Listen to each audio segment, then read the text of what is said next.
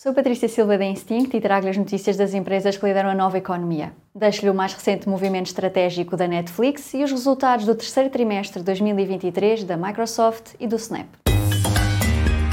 The Big Ones. A Netflix planeia abrir espaços físicos onde os fãs vão poder comprar vestuário e refeições e aceder a experiências imersivas ligadas às séries e filmes do serviço streaming. As Netflix Houses vão abrir em 2025, primeiro nos Estados Unidos e depois em mais países em todo o mundo.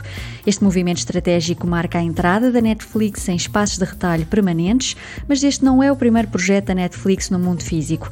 Recentemente, a empresa abriu também um restaurante pop-up em Los Angeles, em que o menu inclui pratos confeccionados por chefes de cozinha em séries da Netflix. A Microsoft apresentou receitas de 56 mil milhões de dólares, mais 13% do que no mesmo trimestre do ano passado.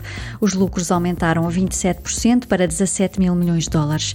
Os resultados são justificados sobretudo pelo bom desempenho da divisão Intelligent Cloud, onde se inclui o serviço Cloud Azure, que cresceu 19% para 24 mil milhões de dólares. Após a apresentação de resultados, as ações subiram mais de 6%. Após dois trimestres em declínio, as receitas do Snap cresceram. No terceiro trimestre, apresentou receitas de mil milhões de dólares, mais 5% do que no mesmo trimestre de 2022, mas ainda com prejuízos de 368 milhões de dólares. Os resultados são consequência do bom desempenho do negócio de publicidade, que cresceu 5%.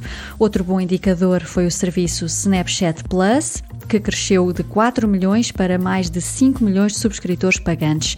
No terceiro trimestre, o número de utilizadores ativos por dia cresceu 12% para 406 milhões. Nesta apresentação de resultados, o Snap anunciou também que vai investir 500 milhões de dólares na compra de ações próprias. Super Toast by Instinct.